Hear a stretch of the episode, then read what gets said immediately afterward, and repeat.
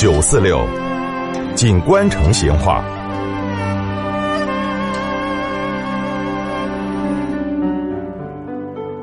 听众朋友，以前成都的很多街道哈，像啥子人民北路啊、西域街啊、东域街啊、红星路啊、建设路啊这些，街的两边呢，它都种的是那种法国梧桐。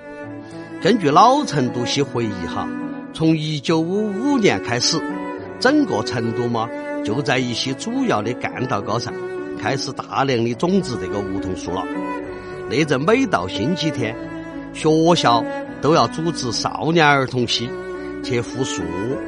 那么成都的梧桐树呢，就可以说是都是在我们老成都人的呵护下长大的。那些行道高上栽了梧桐的这个街道，因为了梧桐树，就充满了相当浓郁的这个都市风情。你看这个春天的时候，满天都飞的是那种小小的而且黄黄的这种梧桐的花絮，就让成都人呢就可以呼吸到了这个春天的气息哦。那么到了夏天家的时候呢，那个浓密的。而且是很大的这种又很绿的这种法国梧桐树叶，它就遮满了这个街面。除了从那个叶缝缝后头露出来的星星点点的那个斑驳的阳光而外，太阳嘛就几乎都照不到街上。哦，就给行人呢带来了凉爽。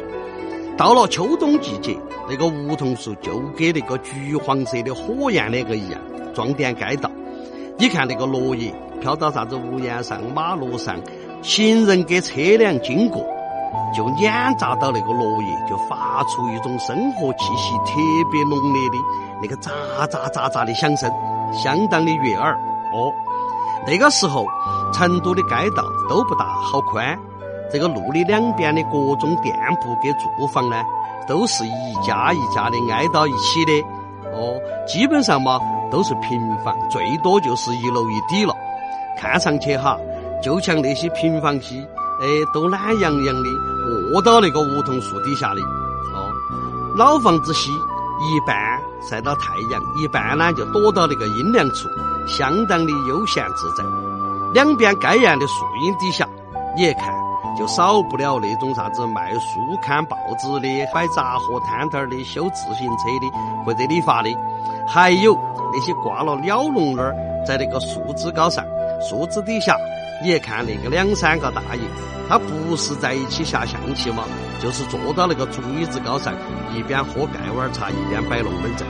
真的哈，不晓得有好多成都人都是在梧桐树底下长大的哦。后头哈，这个周围的建筑嘛，也由原来的青瓦房变成了红砖房，没得好几年又变成了高楼。真的，这个梧桐树可以说是记载了一个时代。给成都的老百姓留下了非常多的美好的回忆。那些在梧桐树底下长大的成都人，已经把这些梧桐树看作了一种感情的寄托。但是呢，随着这个城市的建设跟发展，这个梧桐树嘛，已经不太适合城市道路的开拓跟发展了。现在在成都能够看得到当年那种梧桐树成行的街道哈，已经越来越少了。可以说。成都嘛，又少了一个城市的符号了。好，成都梧桐树的龙门阵今天就摆到这儿，下次接着摆。